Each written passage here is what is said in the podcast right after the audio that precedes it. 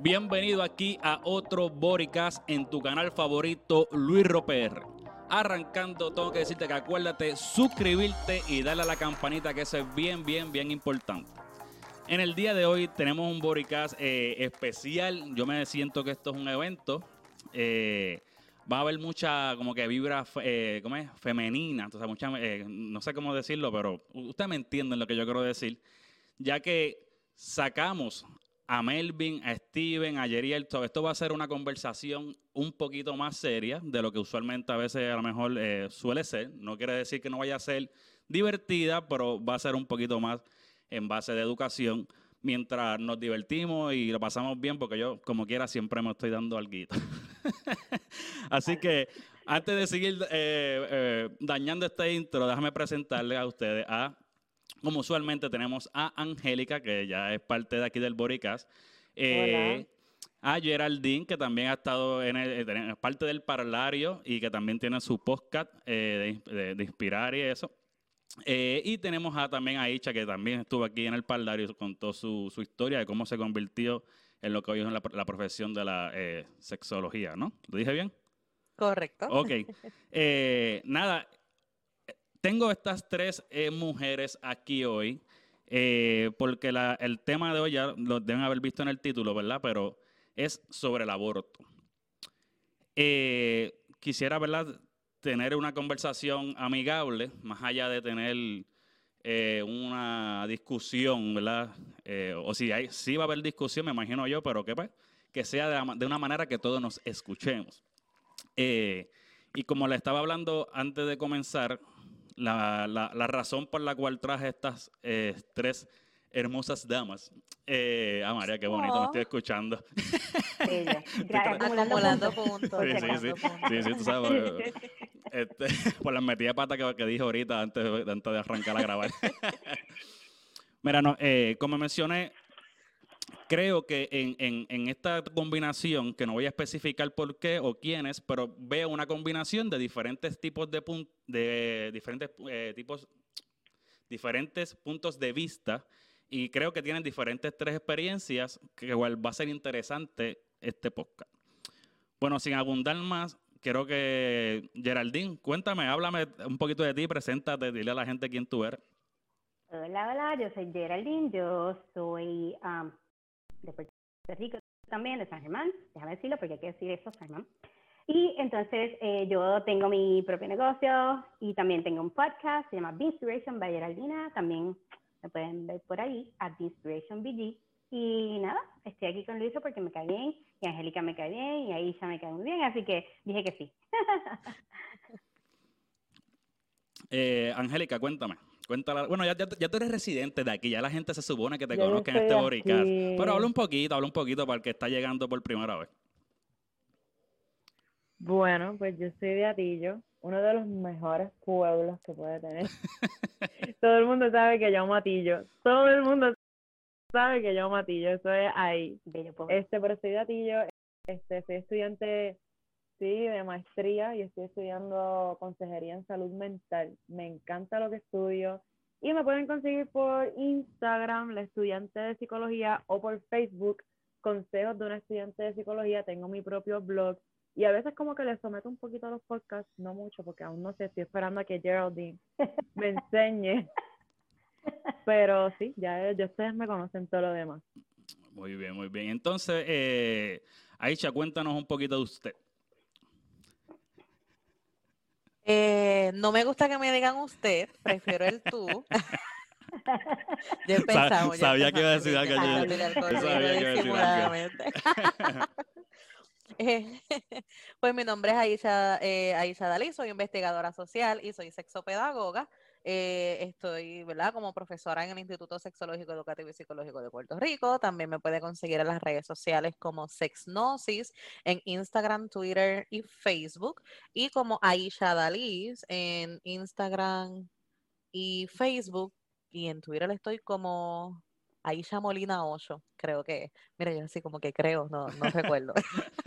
Pero por ahí estoy en las redes sociales. Recientemente comencé con mi canal de YouTube, lo que tengo es el primer episodio, así que se pueden suscribir en Sexnosis. Y aquí estoy nuevamente con, con Luis Ro, a ver eh, en, en, estos problemas en los que él me mete, pero como yo soy una presenta con diploma, pues ahí le vamos. eso, eso, eso, es parte de, eso es parte de, de, de ¿cómo es? del trabajo. Mira. Eh... Presenta con diploma. Presenta con diploma. Eso, me gusta, eso, me gusta. Eso está para un quote de, de, de, Instagram por la mañana. Buenos días. O sea, algo así, ¿verdad? Mira, eh, estuve básicamente buscando un poquito de información y hablando, hay un website que te dice eh, las diferentes, un general del mundo, cómo las diferentes leyes o los países en general, cómo, cómo se catalogan o se clasifican basado en, eh, las leyes del aborto. Mira, y estas son las clasificaciones. Está totalmente prohibido, o sea, hay países que son, el aborto es totalmente prohibido. Hay otros países que tienen que es eh, si la vida de la mujer está en riesgo. Hay otros casos que son eh, relacionados a la salud, pero que son un poquito más amplios que simplemente la vida está en riesgo, pero hay sus restricciones. Eh, hay países que son, creo que son muy pocos, que es por motivos socioeconómicos. Y pues en la última clasificación que es permitido y, y, hace el asterisco que es hasta cierta fecha en, refiérase a, al proceso de, gestación del, del niño. Eh, hay, hay del feto. El feto, gracias. Eh, es, ¿Es justo que se criminalice el aborto? Dime, Geraldine, ¿qué tú piensas? Um, eh, yo y perdóname, ah. partiendo, perdóname, partiendo de la premisa que a lo mejor no sé, no sé de, los videos que yo envié, no sé si les, llegaron a ver, pero hay países, eh, por ponerte un ejemplo, yo tengo aquí, eh, creo que Ecuador, Nicaragua, que son países que una persona, si una mujer hace el aborto o, o, por alguna razón llega al hospital y perdió su hijo, van a primero a decir, eh, ¿Estás segura que no fue ¿Estás segura que fue natural y que tú no lo quisiste? Y pueden entonces eh, abrir un juicio contra ti. So, esa, es la línea de mi, de, mi, de mi pregunta. Sí, sí, eso a mí siempre me ha tomado, ¿verdad? Me, con, un tipo de enojo, no sé, ¿verdad? Pero me parece súper ilógico que las personas, que los gobiernos y las, hombres, perdonando, generalizando, la mayoría de los hombres son los que toman estas decisiones por las mujeres. Eh, tomen estas decisiones, criminalicen unas, eh, como por ejemplo los videos que vimos, había unos, unos ejemplos que me dejaron como que, wow, sí había escuchado cosas así, pero es muy triste que una, una mujer tenga que pasar por una cosa como esa, tener una emergencia obstétrica, por ejemplo, y que te acusen de que tú tuviste un, este, te estás eh, tratando de abortar o algo así, ¿entiendes? Son muy radicales, no tienen cabida para el error, para las posibilidades, el case by case, como le dicen por allí. O sea, no hay cabida para nada de eso. Y es bien injusto porque, tú sabes, una mujer no queda embarazada sola. ¿Entiendes? Entonces, este, eh, siempre la mujer está como que en la rueda de abajo en ese tipo, eh, para, con, con, lo que tiene que ver con su sexualidad, con lo que tiene que ver con escoger lo que ella quiere hacer con su cuerpo, siempre está en la rueda de abajo. Y cuando te ponen un gobierno tan cerrado que te quiere meter a la cárcel por hasta tener una emergencia obstétrica es como bien ilógico para mí. Eso no, yo no estoy de acuerdo que se criminalice para nada. Eh, Angélica. Um, opino lo mismo, literal, opino lo mismo que ella, pero me molesta el hecho de que esté tan obsoleto el sistema con respecto a este tema. Porque es como que sigue siendo un tema súper tabú, es como que literal ahorita yo en la mesa de mi cuarto, en la mesa de aquí de la casa, yo como que, ah, ustedes piensan de esto, como que para ir cogiendo ideas, ¿por qué tú sacas ese tema? se criminaliza, pero tampoco se informa con respecto al tema. So, pienso que pienso exactamente lo mismo que, que, que Geraldine, como que la mujer no queda embarazada sola, pero cuando ocurre algo, es la menos que puede tomar decisiones cuando ella es la que está cargando con muchas cosas, tanto físicas como emocionales, como, ¿sabes?, sintomáticas, whatever. So, opino lo mismo, no, no tengo nada más como que, si le, si le sigo añadiendo, lo daño. Ok. Eh, Aicha.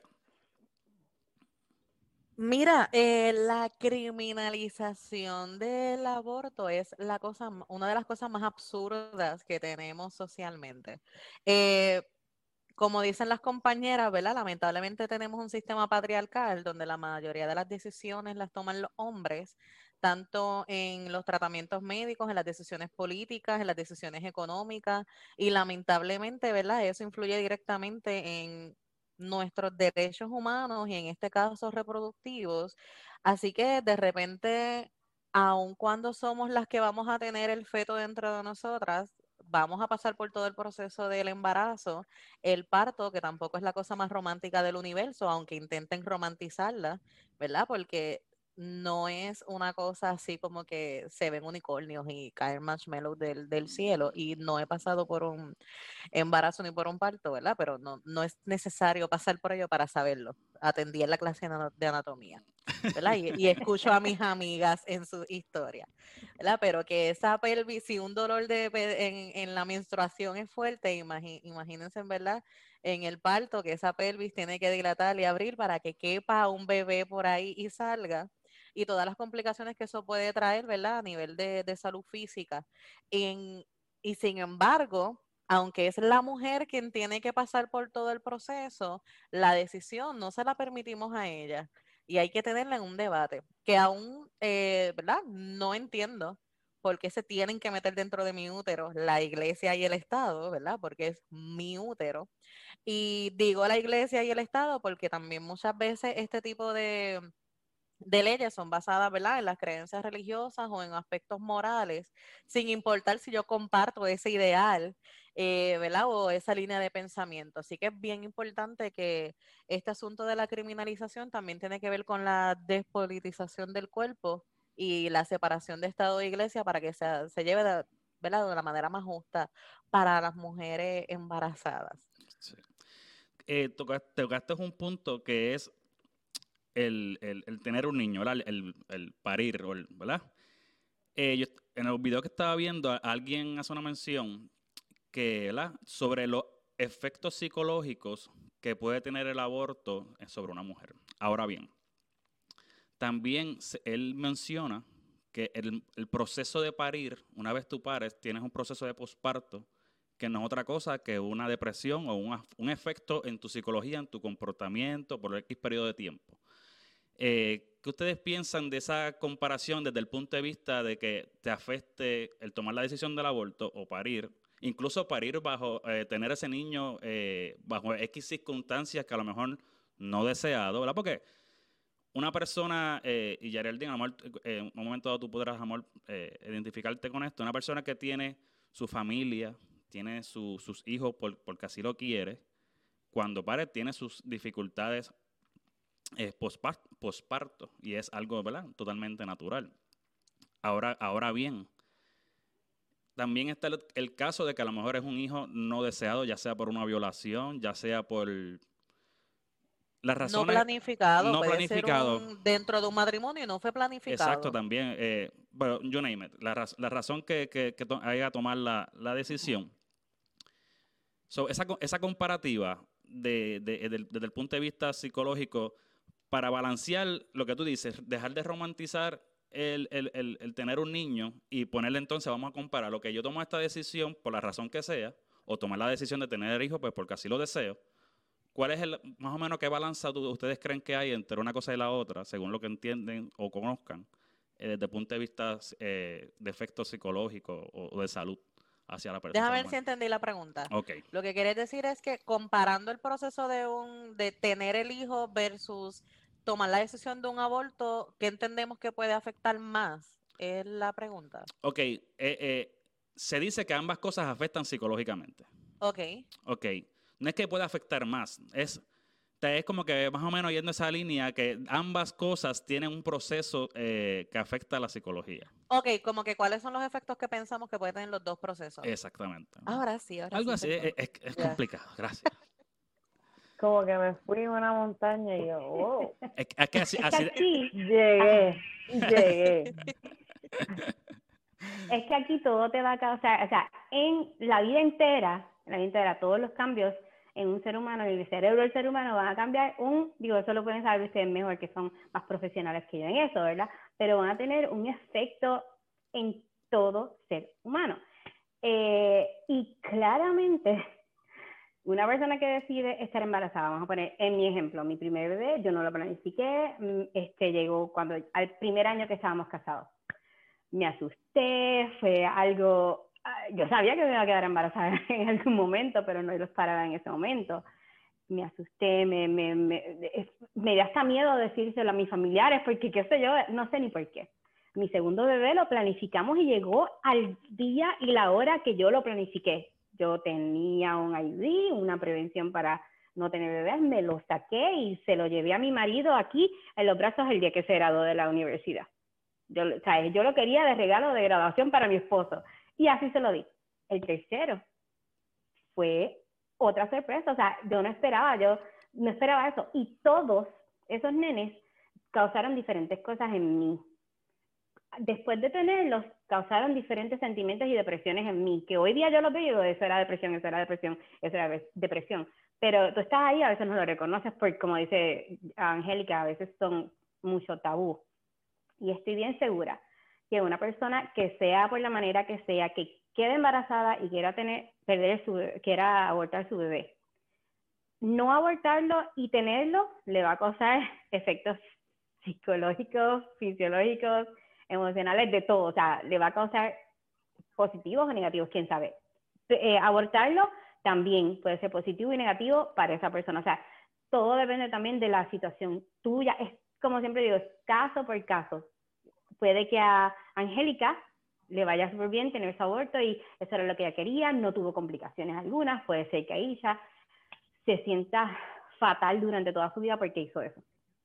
¿Entiendes? Es como que todos respondemos diferentes a todo eso. Esa es mi opinión. Todo, te- tener el bebé y ser feliz con el bebé te va a causar siempre algo. Una, una depresión, que si físicamente cambiaste, ay Dios mío, qué gorda estoy. You know, siempre al- los cambios siempre te, te causan algo. So, yo, para mí es como que, ya, el ser humano siempre va a ir de cambio y tenemos que ajustarnos y el que no se ajusta, pues puedes caer en depresiones, es como una cadena, no sé, no, ustedes lo pueden explicar mejor mí. ¿Qué tú me dices, Angélica? Ok. Este, todo depende de la perspectiva. Te lo digo, yo no soy madre, no estoy casada, nada que ver. Yo lo que tengo es conocimiento teórico y lo que he estudiado. Este, como dice Geraldine, caso por caso. Porque ¿quién se puede meter en la decisión de una niña de 13 años que fue violada y no las quieren dejar abortar? ¿Quién se puede meter en esa decisión? Pero ahora, ¿quién se puede meter en la decisión de un matrimonio que ella quiere abortar, pero él no quiere abortar? ¿Quién, quién es quién para decidir si vas a abortar o no vas a abortar? Hay algo que nadie puede decidir. Inclusive si nos vamos por el caso de una niña, obviamente no la van a querer dejar abortar porque es una niña, no tiene, sabe, no sabes qué, qué puede hacer, como también puede estar el, el el otro caso muy obvio, que sí, la única opción es abortar porque tu cuerpo y tú no están preparados para tener un bebé. En ese caso, antes y después de ese proceso, va a haber una depresión. Está lo que es la depresión porque fui violada, no tan solo me degradaron como mujer, como niña, me quitaron la inocencia, en este caso lo que se conoce como la virginidad. Y después está la depresión que se llama post-aborto, que esto va a traer, pues a lo largo de toda la vida, esta depresión te va a estar trayendo síntomas como si tuvieses bebé, te va a estar trayendo traumas. ¿Por qué? Porque te arrancaron, literalmente te arrancaron algo de tu cuerpo a una temprana edad. Y comparado, este síntoma está comparado como a los de un soldado que viene de la guerra con trauma y escucha cosas, ve cosas y siente cosas. Y todo fue provocado por un aborto. Pero también está en el caso de cuando nos vamos a un caso de un matrimonio, por así decirlo, que está mamá y papá, ella quiere abortar, pero él no quiere. Cuando vamos a ese caso también llega la depresión post-aborto. Puede que sí, vamos a poner, vamos viéndolo rápido desde un punto de, de- desde una perspectiva positiva que si quieren abortar, pues fine. Pasó como que obviamos el tema de la depresión porque los dos estaban en el mismo canal y los dos estaban en la misma línea. Fue como que, ok, no estamos preparados, abortamos, ya, whatever, o por X o Y razón. Pero también está el caso en el post-aborto, en el matrimonio, cuando uno de los dos no quiere, este, se degrada al hombre y se degrada también a la mujer, porque los dos no llegan a un consenso, no llegan a una decisión unánime. Pero aquí yo vuelvo y digo, ¿quién es quién para meterse en esa decisión cuando no se está adentro y no se sabe lo que realmente está pasando en el cuerpo de la mujer?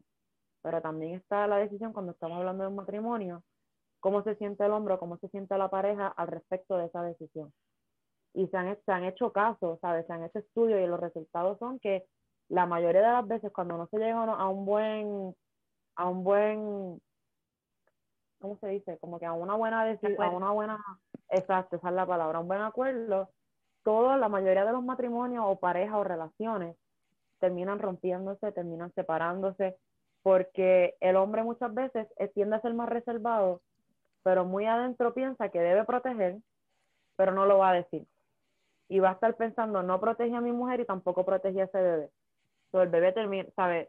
Expulsaron al bebé, mi mujer no me escucha, por el otro lado está la mujer, que no llegaron a un acuerdo, que él no me escuchó y no entendió cómo yo me siento. So, yo pienso que este tema del aborto tiene que ver mucho en la perspectiva en que se esté mirando. Ahora, ahí Charito estaba hablando sobre la religión y eso. Hay algo que nosotros no podemos dividir, sea quien sea, la religión es algo que siempre, yo pienso que siempre va a estar presente, se quiera o no, sea un partido directamente conservador, un partido directamente liberal, los individuos que están ahí van a tener una creencia, sea muy conservadora, sea muy liberal, o decidan no decirlo, siempre van a tener una, una conversación y yo pienso que en este tema va a estar influida su creencia y no van a estar pensando tanto en los individuos. No sé si me entiendo lo que te quiero decir. Claro. Que es como que sí es cierto, pero a la vez es algo como que es inevitable, esas leyes siempre van a estar. Pero, siempre y cuando haya alguien que abogue con que esto está mal y con que esto no debe ser así, pues pienso que se puede llegar a un balance. Porque por más neutral que nosotros queramos hacer, tenemos una crianza que nos está influyendo, tenemos una sociedad que nos está construyendo también, tenemos unos valores, tenemos una cultura, ¿sabes? Tenemos tantas cosas que influyen a decir es bueno y es malo. So, pienso que es como que depende de la perspectiva en todo esto. Eh, Aisha, cuéntame, ¿tiene alguna opinión al respecto? Pues mira, eh, cuando hablaba de lo de la separación de Estado e Iglesia, me refería al momento de crear las leyes, eh, porque no podemos imponer a nivel religioso mis creencias a toda la sociedad, porque tenemos ¿verdad? distintos tipos de religión sí la moral y las creencias influyen a nivel individual, pero no debería ser, ¿verdad? Esto lo principal para dirigir un país e imponer eso. Por eso es verdad que, siempre están con esa solicitud de la división de, Estado e Iglesia, porque le estoy imponiendo mi creencia religiosa a ateos, católicos, protestantes, adventistas, a todo el mundo, budistas y, demás, y no necesariamente tienen las mismas creencias que yo. Y otra cosa, ¿verdad? Poder separar lo que es la religión con lo que es la espiritualidad, que son cosas distintas. Y que los dogmas son distintos en cada una, ¿verdad? De, de, todas estas, eh, eh, digamos que colectivos religiosos o, o espirituales distintos y que no son más que reglas de hombres creadas para controlar estos grupos basados en, su, en sus creencias, porque muchas veces cuando miramos el libro sagrado más transcrito y más cambiado, que es el, el que utilizamos nosotros, ¿verdad? Muchas veces cuando buscamos ahí ni siquiera tiene que ver con, ese mismo, yo tengo como cuatro por ahí de versiones distintas, eh, ¿verdad? Y de hecho, las otras religiones critican mucho el cristianismo precisamente porque la Biblia que nosotros utilizamos, a pesar de ser el libro sagrado, uno de, yo creo que es el único libro sagrado que sigue siendo traducido y hay mil versiones. Eh, mientras que otras religiones, sus libros sagrados no se les permite hacer eso, precisamente por el punto de, de lo sagrado. Eh, ¿verdad? Pero más allá de eso, a lo que me refería era que esa imposición que debería, ¿verdad?, poder separarse, aunque pues culturalmente, por la manera en la que está, estamos actualmente, pues eso no, se está dando. Eh, yo pienso que, bueno, mi postura en cuanto al aborto es que siempre va a ser una decisión de la persona que va a tener ese feto dentro. Porque mi pareja puede ser una pareja presente, una pareja que se quiera ser responsable, pero aún así soy yo quien va a gestar.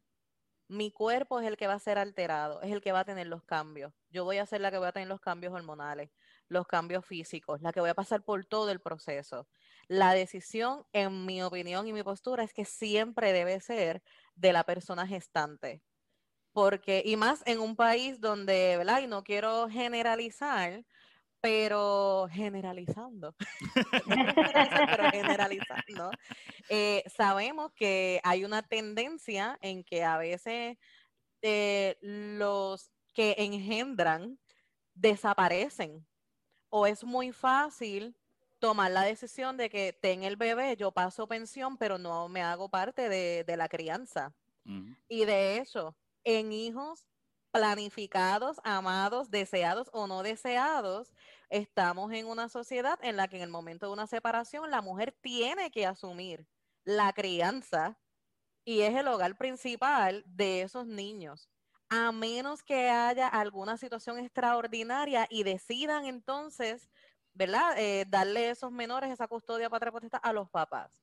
Así que si toda esa carga yo la tengo, yo entiendo que soy yo, la gestante, la que debe decidir. Eh, ahorita mencionaban sobre los menores de edad y los menores de edad, si hay una menor de edad que está embarazada, estamos hablando de que hubo algún tipo de agresión sexual. Así que, ¿quién decide ahí? Yo creo que lo primero que hay que decidir es en criminalizar el abuso sexual, la violación, la pedofilia, la paidofilia y todas estas cosas. Eh, y luego pensar en todos los cambios físicos que va a pasar un cuerpo de una niña al tener un bebé y luego vamos a tener una niña criando a otro niño. Eh, así que... Pero, perdona que te interrumpa, ¿piensas que la decisión debe recaer sobre los padres, como quiera, porque si yo sé que acabas de decir que debe ser eh, de la persona individuo, pero ya viéndonos un poquito más al punto de vista niño, ¿tú piensas que no hay decisión, el, resultado debe ser irnos por esta vía o... Lo que pasa es que yo no te puedo decir que la decisión debe ser de los padres porque yo no sé si el agresor fue papá. Mm. Entonces, yo no puedo decirte en este, en este momento que debe ser así porque a lo mejor el, agresor fue el hermano, fue el tío, fue alguien de la familia. Y entonces le vamos a, la familia agresora, vamos a, a, permitir que tomen la decisión.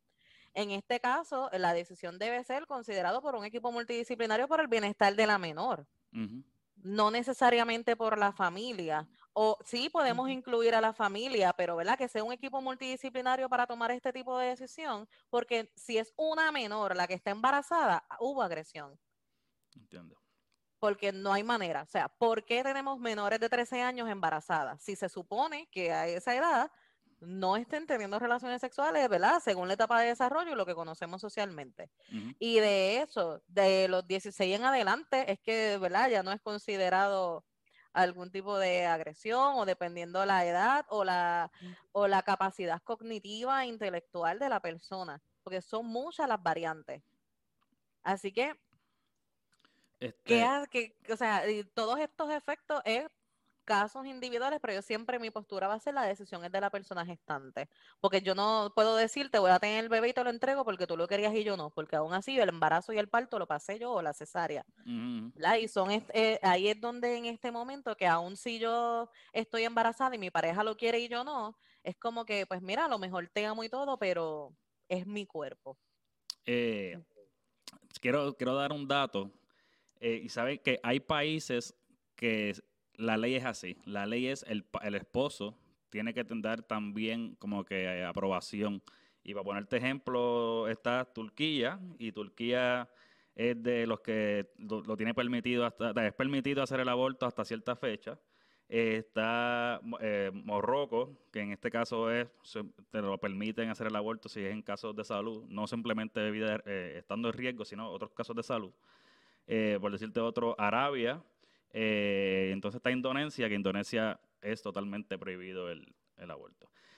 Eh, Pero con, con, este punto que traes, por ejemplo, Yo puedo ser una mujer casada y no querer ese hijo y aún así utilizar condones y mi esposo rompió el condón. Mi esposo me penetró sin condón. Mi esposo me agredió sexualmente. Entonces, aún así siendo dentro de una relación, yo sigo con mi postura de que debe ser la persona gestante porque no sabemos bajo las circunstancias en lo que eso sucedió. Ujú. Porque pude haber estado teniendo relaciones sexuales en contra de mi voluntad, aún dentro de un matrimonio, porque dentro del matrimonio los esposos también pueden ser agresores Ujú. sexuales y las esposas, que eso no nos exime, Exacto. ¿verdad? Que mi postura siempre va a ser la mujer Sí, sí. gestante es quien decide, mala sí. mía. No, no, ta- estaba, trayendo los datos para que, para que veas ejemplos de que si hay países que, que- que es ley eso. Mira, eh, ahora voy a hacerle una pregunta aquí un poquito, o maybe la manera en que la escribí un poquito maybe fuerte, creo. Maybe soy yo que lo digo así pues porque el tema es un tabú. Pero dice, Está eh, ¿está bien ver el aborto como un asesinato?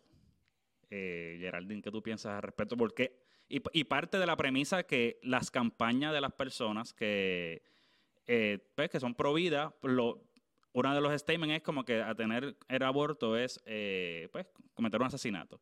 So, ¿Cuál es tu opinión? Comenzamos con Geraldine. Podría verse, podría, como por ejemplo, podría dar la impresión de que sí, tú mataste a alguien. Eh, claro, si, si una que se ha visto muchísimo, se ve desde que yo soy pequeña, escucho noticias así, ah, madres que matan a los niñitos pequeños de uno, dos, tres años. O sea, los matan. Eso para mí es un asesinato. Eh, eh, yo tengo la Biblia aquí, de- me voy a ir un poquito por la tangente porque yo tengo la Biblia aquí porque estaba yo como que mirando qué decía la Biblia sobre el aborto, ¿verdad? Y en ningún lugar de la Biblia tú encuentras nada que diga específicamente hablar del aborto. no dice no abortarás. no, no, creo que es en Éxodo, ah, me parece que menciona que si tú, déjame ver, yo lo escribí para no decir lo que no es. En Éxodo eh, habla de que si hay dos, por ejemplo, hay dos hombres peleando, como en la época de mm, 1200 años antes de Cristo, la gente peleaba mucho, quién sabe, después de Cristo también. Eh, si entre medio de esa pelea había una mujer embarazada y le daban, si el niño, eh, si, eh, si ella abortaba el niño, y el niño era menos, eh, no estaba completo el bebé, no estaba fu- fully formed, eh, la persona que agredió a la mujer tenía que pagar un dinero, como una, una Una remuneración. compensación Una económica, qué chulo. Ajá. Pero si ella aborta el bebé y el bebé ya estaba fully formed, entonces ya la persona que agredió a la mujer tenía que pagar ojo por ojo, diente por diente, vida por vida. ¿Entiendes? So, ese es la única, el único lugar donde yo encontré que específicamente hablaban de que eh, de considerar el aborto, o sea, que, que la acción que hizo que esa mujer perdiera el bebé, que, que no fue que ella, que ella lo causó, pues ahí hubo un, problema, pues castigar a alguien por haber perdido el bebé, pero ya viste que lo especificaba como fully, fully formed, que el bebé tiene que estar formado completamente. Allí, entonces yo diría, sí, como que en mi, en mi interior, porque yo pues en realidad, obviamente soy pro-life, porque tuve mis, todo mi- mis, hijos, mis hijos, pero yo, a mí no me gusta generalizar. O sea, por ejemplo, yo no puedo, eh, como dijimos ahorita, no puedo entender que, que se generalice y que a todo el mundo tenga que, que tener unas leyes. Por ejemplo, ¿a ti te gusta el lechón en Navidad? ¿A ustedes les gusta comer lechón? Claro. A mí no, yo estoy chavo. Sí. Si ponen la ley de comer lechón, te comes lechón obligado. Ok, pues no te gusta el lechón, ok. Pues entonces, tú sabes que los judíos, por ejemplo, por decir, y hay otras denominaciones o religiones que no comen lechón, porque el lechón en la Bib- bíblicamente es un puerco. Sea, el lechón es un animal Un que no animal se debe comer. Ujú. ¿entiendes? ujú, Eh, nosotros como puertorriqueños comemos un montón de lechón. ujú. Imagínate que digan, no, el lechón no se puede comer, eso es pecado totalmente, tú no te lo puedes comer, seas judío, católico, budista, lo que sea, no te lo puedes comer. O sea, eso es una analogía que no, tal vez no viene el caso, pero es una analogía Sí. como que generalizamos, tú sabes. Y yo, y yo Y entiendo, yo- ujú. yo entiendo tu punto, que el, el- es dejar que cada persona que... No, es, es que la gente pelea, o, o la- o mi opinión es, la gente a lo mejor pelea eh, por las decisiones de los demás. Es como que, no, no hagas eso. Si tu decisión es no te- hacer eso, pues fine, porque tú crees que eso es lo correcto y lo que tu corazón te dicta y lo que tu creencia te dicta, lo que tu crecimiento te dicta, lo que tus padres te enseñaron te dicta es no tomar, no tomar esa decisión. Good. Si esa otra persona tiene otro tipo de situación que tú no sabes cuál es, de la cual ella le lleg- llegó a tomar esa decisión, el problema es que pues, queremos pelear con esa gente y no permitirle a ellos tomar la decisión. Y cuando digo permitirle es darle un lugar donde hacerlo, darle una regulación donde hacerlo. Si tú no estás de acuerdo con eso, nunca vayas a, esa, a, esa- a ese, a ese consultorio co- o, o lugar que, donde lo, hacen o lo solicites.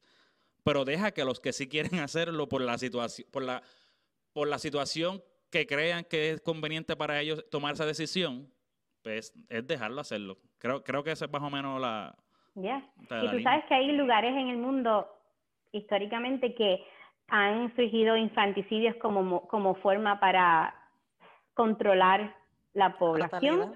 Como pues, la natalidad para controlar la pobreza, la- el hambre, ¿entiendes? Es como que, wow, si ellos lo hacen, nosotros lo tenemos que hacer también. Es como que, imagínate que lo generalicen, vamos a matar a todas las niñas este año para que no hayan, eh, muchas niñas, hayan más varones.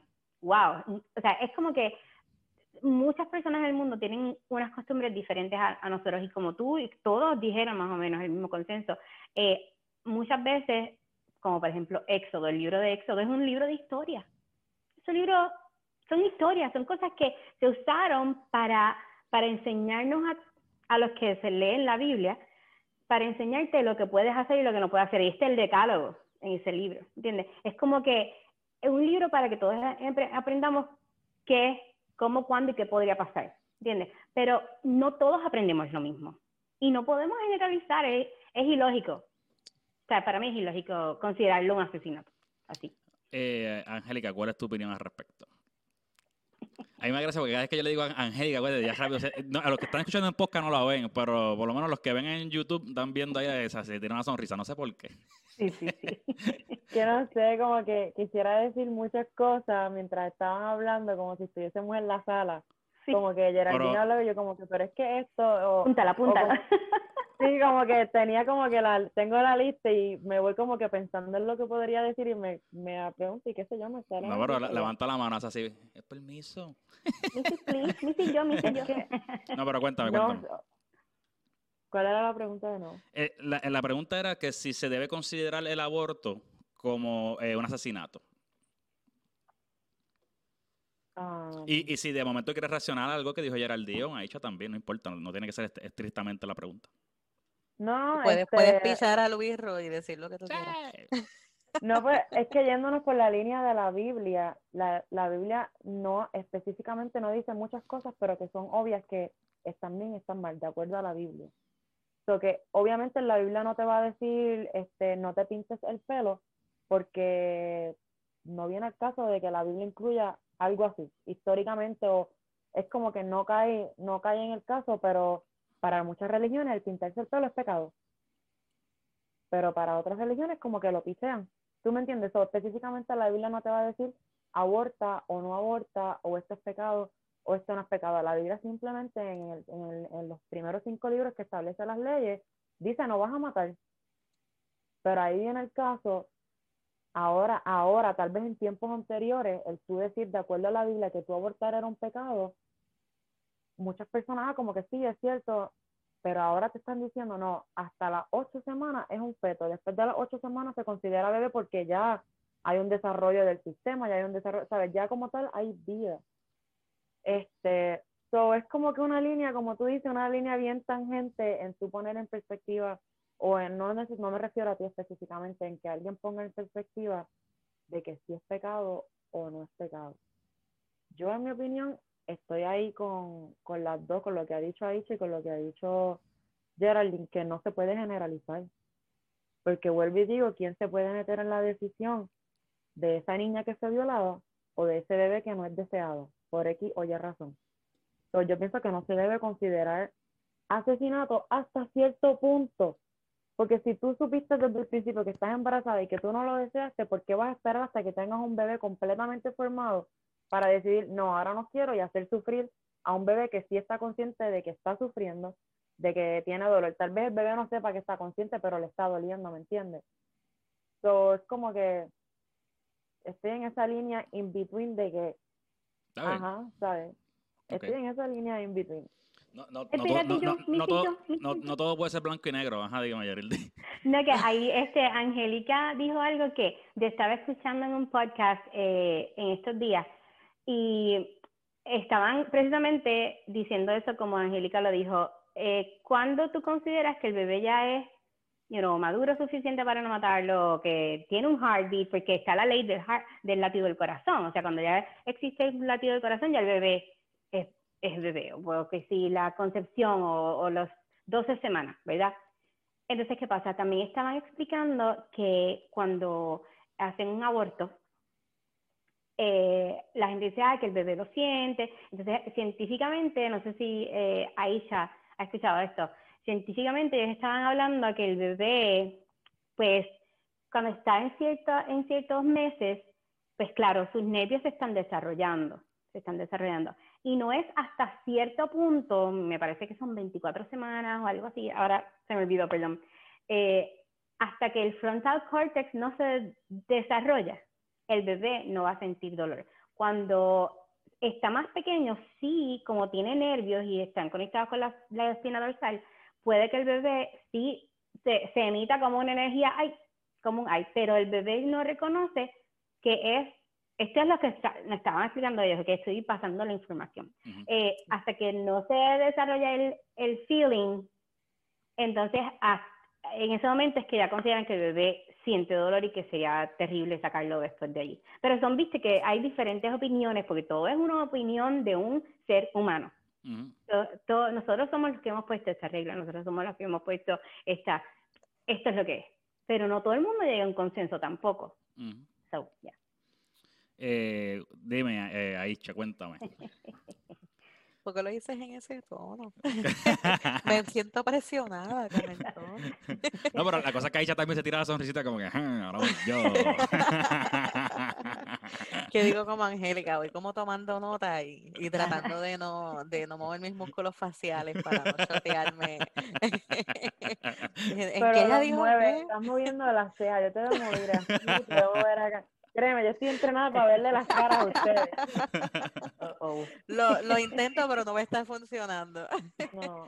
Pues mira, yo pienso que no es un asesinato eh, el aborto y el asesinato es un constructo social al final del día, este, tirándome así con mi base de sociales eh, y este eh, y, y más en este proceso de eh, del aborto, porque si nos vamos en los aspectos legales no hay identidad jurídica hasta que sale de hasta que se corta el cordón umbilical, eh, esa cosa no tiene eh, identidad jurídica. Así que antes de, mientras esté conectado por el cordón umbilical, es parte de mi cuerpo. Eh, no pienso que sea un, que sea un asesinato y entiendo que los efectos psicológicos que puede tener el aborto en las mujeres de ser, eh, de tener algún efecto negativo, tiene que ver precisamente con esta creencia de que maté algo, eh, de que maté a, a- a un bebé, de que maté un pedazo de mí, de que y ahí es donde está realmente la, la carga psicológica de los posibles efectos de un aborto en, en la mujer o en la pareja o, inclu- o incluso en la familia.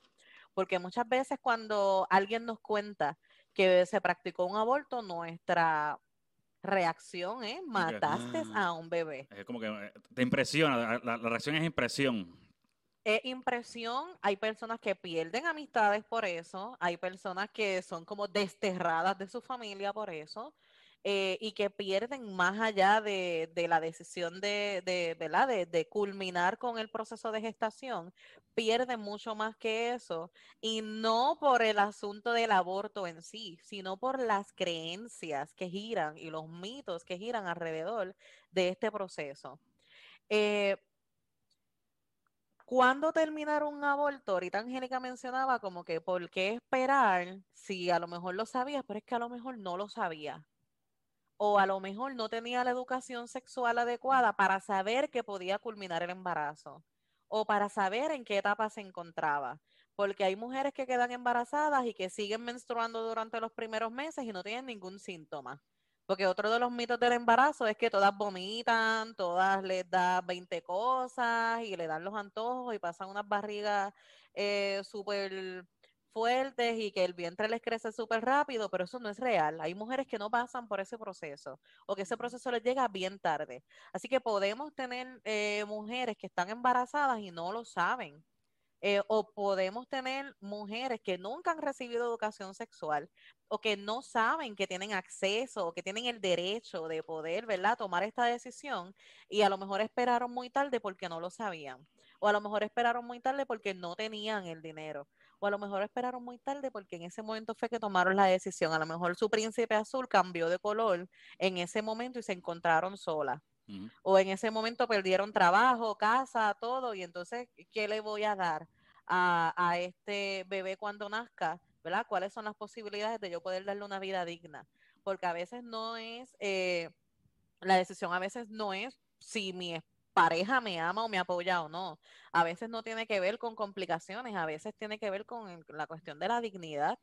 Eh, eh, ahorita este, también mencionabas eh, como que pues tengo hijos y no creo en, ¿verdad? Y mi postura es que soy provida, pero aún así hay mujeres con, con, hijos que deciden abortar a lo mejor el segundo y tienen después hijos como quiera, porque en el momento que llegó ese, ese, ese bebé, ¿verdad? O ese embarazo, no estaban preparados económicamente, este, no tenían ¿verdad? los recursos o en ese momento no querían. Porque incluso cuestionar el porqué del aborto a mí tampoco me parece justo. Porque yo puedo ser una mujer gestante que decide interrumpir el embarazo porque estoy estudiando y este no es el momento de tener un hijo porque tengo que detener mis estudios. Y para algunas personas va a ser como que, ¿en serio por eso? Pues sí, porque no todas las mujeres se sienten realizadas y felices de ser madres. Y eso es otro mito que tenemos que derrumbar. Yo puedo ser una mujer completa siendo soltera, sin hijos, siendo la mejor titi del planeta y la mejor madrina, eh, pero sin hijos. O de hecho, puedo no querer tampoco llevarme bien con mis sobrinos, sobrinas, ni querer ahijados tampoco, porque la maternidad está impuesta. La gente piensa que porque un bebé nazca con una vulva, tiene que ser madre, mujer heterosexual, género y cumplir con todos los estereotipos de ser, o sea, sumisa, buena esposa, todas estas cosas. Trabajar afuera y llegar a la casa y fregar todo eso. Y no, y hay mujeres que no, no están de acuerdo con ese rol.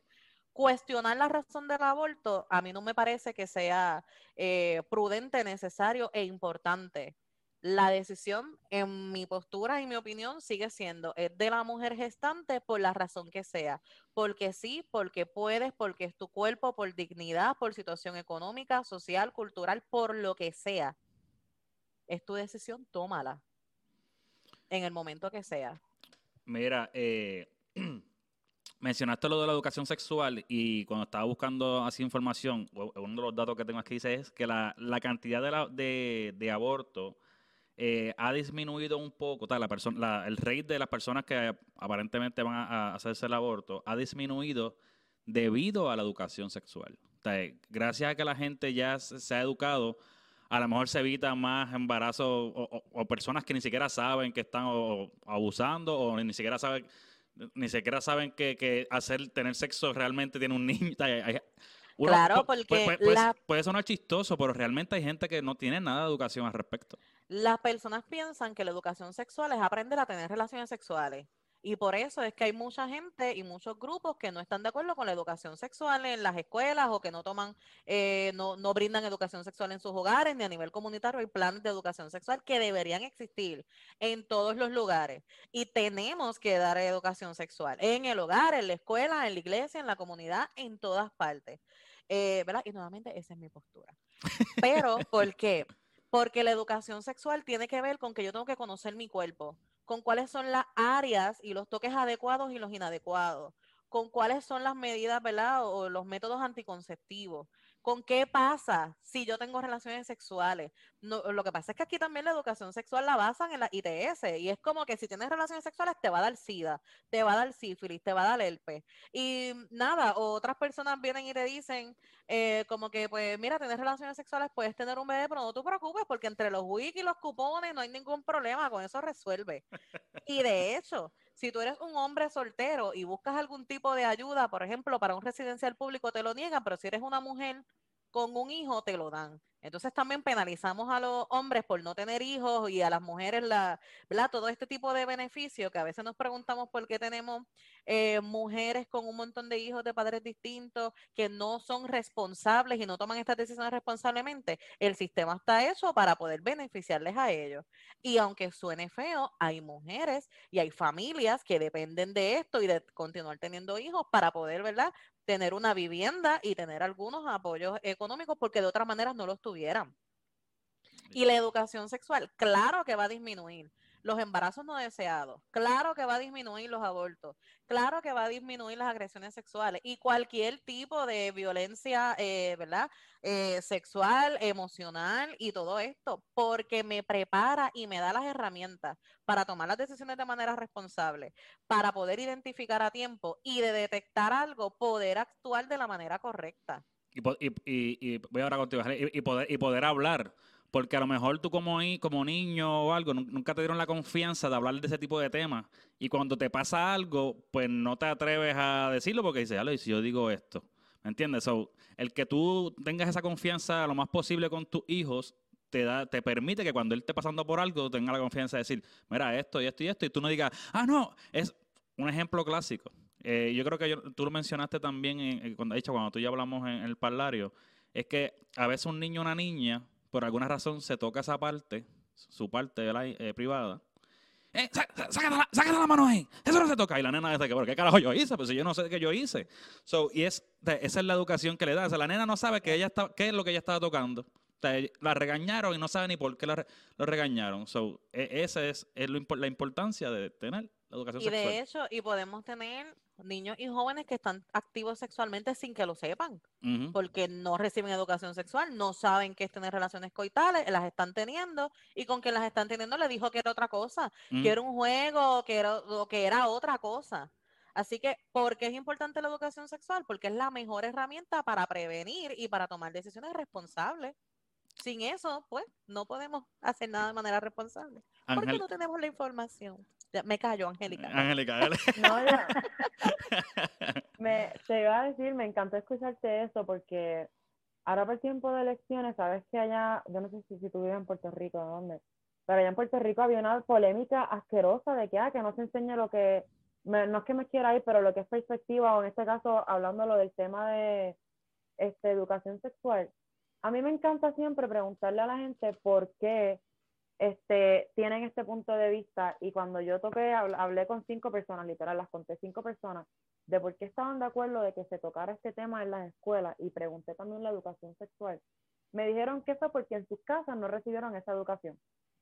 Cinco personas, cinco personas que yo le pregunté, las cinco me dijeron, yo no recibí esa educación en mi casa.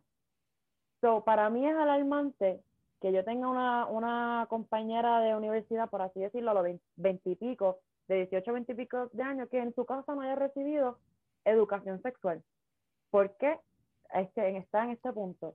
De que en mi casa me está enseñando que esto es malo, pero cuando yo salgo de la puerta de mi casa, la sociedad me está diciendo una cosa totalmente diferente. ¿Sabe? Yo por lo menos, yo pienso, ¿sabe? Y, y yo estoy muy agradecida. A mí en mi casa me enseñaron lo que es la educación sexual, inclusive en mi iglesia y no me lo traían desde un punto de vista religioso. nos traían, ¿sabe? Personas en la sexología, personas que sabían sobre el tema de sexo de un punto de vista totalmente neutral, ni, no es ni lo que dice la Biblia, ni lo que está en contra de la Biblia, te voy a hablar del sexo. ¿Sabe? Te voy a hablar no tan solo del sexo, qué se considera una violación, qué se considera un abuso sexual, cuando tú eres víctima, ¿sabes? Yo pude recibir toda esa educación y en este yo te puedo decir tengo esta postura porque recibí una educación en, en mi casa, en la iglesia, en la escuela, y no todo el mundo tuvo eso. Y para mí, como cuando yo me enteré que esas cinco personas me dijeron, yo quiero que se apruebe porque la oportunidad que yo no tuve, yo quiero que otras personas la tengan, a mí me dejó en shock. Porque para mí no era normal, ¿sabes? Para mí era completamente anormal el que alguien no tuviera un acceso a la educación sexual. Y honestamente, cuando una, una muchacha me lo dijo que este, ella no tiene ni 25 años, ella me dijo, yo vine a saber de sexo cuando lo experimenté. Y ahí es donde está el problema. Porque entonces esta cosa que se supone que sea mala se siente bien. Y entonces. Exacto. no, Es que, exacto, eso, eso Y ahí está el dilema. porque, porque tú ves un niño de 8 o una niña de 8 o 9 años que es cuando comienzan a experimentar lo que es el toque. Ellos ni siquiera saben que es un placer, un placer sexual, ellos no lo saben, Y si lo saben es porque ya, ¿sabes? Ya tienen una educación súper avanzada, pero a esa edad, tú ves un niño o una niña tocándose, no es que están buscando placer sexual, es que están experimentando lo que siente, lo que siente su mano, lo que siente su cuerpo, lo que siente cuando tú te tocas, cuando tú te rozas. Ellos no saben que es algo sexual. Entonces tú, tú uno como padre, ve a un niño haciendo eso, lo demoniza, ¿sabes? Como que estás mal. Porque Cuando pensamos no. que en ese momento están pensando en Jason Momoa o están pensando en Angelina Jolie y no es así. No, Esto ellos es, ellos- me toqué y esta cosquillita se siente bien. Exacto. Ese es su... Eh, Geraldine, eh, no, no quiero ponerte, no quiero ponerte a ti en los, ga- los- los cañones hacia ti, Pero, pero Van hacia ti. Van hacia ti. eh, a mí, Dispara. no, no, fuera de broma, no, no te sientes presionada, pero eh, tú tienes ya tres hijos. eh, yo tengo un bebé, pero todavía no estoy exento a ese tipo de explicaciones todavía. So, ya, ya tú tienes un hijo mayor que está en la universidad, tienes otro más pequeñito que están como ¿qué? 10, o, eh, 8, por ahí más o en menos. quinto y en sexto y séptimo. ya. Ok. ¿Cómo, ¿Cuál es tu approach? Si es que ha habido ese approach a ellos, tal, o cómo tú te sientas, dame tu explicación, dame la explicación que tú quieras, con la que tú te sientas cómoda, Sí, pero desde ese punto de feliz. vista de educación eh, hacia tus hijos. Feliz. Yo considero que la educación empodera, la educación elimina estigmas y mitos y am, yo agradezco mucho, como Angélica y, y Asha dicen, en mi casa, pues mi papá era más del tabú, ¿sabes? Como que, "Ah, ah". Pero mi mamá, yo le puedo, mi vida no se acuerda, ¿verdad? Pero yo me acuerdo de haberle dicho en alguna ocasión algunas cosas que yo sentía cuando estaba con noviecitos o lo que fuera, y ella me explicaba feliz, tal vez le daba shock, ¿verdad? Pero ella, como si nada, yo no sentía que ella tenía estrés ni nada. Y con la así presión mismo- alta, pero se proyectaba tranquila. y asimismo, yo, he yo decidí que desde pequeño yo no iba a esconderme de mis nenes. Yo iba a dejar que esto le explico que es una obra de arte. ¿Verdad? Es más, yo ni se lo explico. Ellos desde pequeños empezaron a preguntar, ¿por qué tu pecho es para el frente y el mío es para acá? ¿Por qué mi, mi pene es, por fuera? ¿Por qué el tuyo, el tuyo es para adentro? Y yo le explicaba perfectamente. Es más, cuando eran más pequeñitos, yo le decía, ¿sabes por qué mi pecho es para el frente? Porque eh, es para alimentarte a ti. Sencillo. Sencillo, se lo ponía desde pequeñito, sencillo, porque así es que yo te alimentaba. ¿Y por qué este el tuyo es para afuera y por qué el mío es para adentro? Pues porque tú puedes orinar de pie y yo orino sentada. Sencillo. No abundaba que si no me preguntes eso, que si no, no, no. Mis nenes, mi nene mayor, feliz. Ellos van a la tienda si me hace falta un, una toalla sanitaria y me la compran. No tienen problema, no hay vergüenza. Saben lo que es la menstruación, saben cuando mamá tiene menstruación, saben lo que mamá siente cuando tiene menstruación. Este, y yo he sido súper abierta con ellos por eso mismo, porque yo, mi motivo es que ellos entiendan que esto que está aquí, está, este cuerpo femenino y que ese cuerpo masculino es un individuo. Y que ese individuo tiene sentimientos y que ese individuo tiene que respetarse y que conocerse, ¿verdad? Y que no debe, el pipí, la, la, lo que le llaman a lo que, no, no, no, no, llámamelo como tiene que ser y siéntete orgullosa que tú, tú eres nene y que yo soy nena y me vas a respetar a mí como nena y vas a respetar las nenas que estén a tu alrededor. Cuando Ian entró a la universidad eh, y en los años que Ian estaba en high school, me sacó bastantes canas. O sea, fueron mis años de mucha preocupación porque son los años que más estaban revueltas sus sus hormonas o sus, ajá, ¿entiendes? Y siempre tenía yo el miedo de Dios, capaz que siempre teníamos conversaciones con él sobre sexualidad, sobre consecuencias, sobre cómo cuidarse y cómo, importante, cómo respetar a la chica.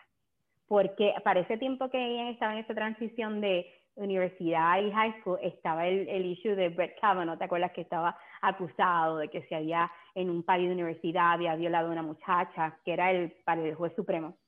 Este, y los tres, antes de ir a la escuela, veíamos eh, las noticias y cuando regresamos de la escuela veíamos el, hearing. y siempre, siempre hablábamos con, con los tres. Decían, para que supieran, la mujer hay que respetarla, se, la puedes mirar, puedes tener novia, pero si, si ella te dice que no, es no. Es sencillo. No, es no. Y siempre he tratado de utilizar temas como ese, como el que le pasó a Brett o cualquier otro, eh, otra noticia que veamos. Eh, aunque ellos fueran pequeños, porque estamos hablando de que ahora Ian tiene 19, Maybe tendría como 16 y los nenes tendrían eh, 9 y 8 años. Para mí no hay, ah, siempre hay una forma en que tú como papá puedes utilizar para explicar lo mismo en un nivel más, más bajito. Hoy en día ellos saben que mi cuerpo, este, estos senos para afuera, son para, tienen una función para cuando yo soy mamá. Pero cuando ellos sean grandes, que eso yo no se lo voy a explicar, que tengan su esposa, pues ellos ya me imagino que sabrán por qué es que para qué otra cosa las pueden ¿Qué otras cosas pueden hacer? ¿Entiendes? Eso, eso, yo no, en realidad no me tengo que poner tan gráfica porque ya yo cumplí con, decir, con hacer lo que era mi meta, que era saber conocer lo que es un cuerpo de, un, de una mujer, saber conocer que hay que respetarlo y también que conozcan su cuerpo, que no le debe ellos se relajan por ahí, salen todos desnudos, no hay, problema, aquí no, no, hay, ¿sabes? no pasa nada. Aquí no, no lo, hay gente que solo considera maltrato mental o maltrato, eh, no sé qué tipo de maltrato, que, que estén no, no, el cuerpo es una obra de arte, definitivamente, por dentro y por fuera. El que lo, del Dios grandioso que lo, que lo hizo, se votó, porque funciona de una manera maravillosa. Y tiene uno, unas funciones increíbles también, sea sexualmente, sea mentalmente, eh, físicamente una persona puede tener un cuerpo increíble si lo desarrolla, o sea, es como el cuerpo funciona. porque tú te tienes que avergonzar avergonzar de ese cuerpo? Hay que educar a los muchachos, pero grandemente yo digo, si nosotros que Luis y yo que somos papás de varones, tenemos la gran, la gran responsabilidad de educar a nuestros varones para que respeten a las nenas. Porque los dos necesitan, o sea, no solamente de un lado, porque yo requiero que respeten a mi hijo también. O sea, eso le enseñó que él tiene que ser respetado. Lo, lo, que tú quieres decir es sacarle eh, la, parte cultural que hay en esta crianza anteriores.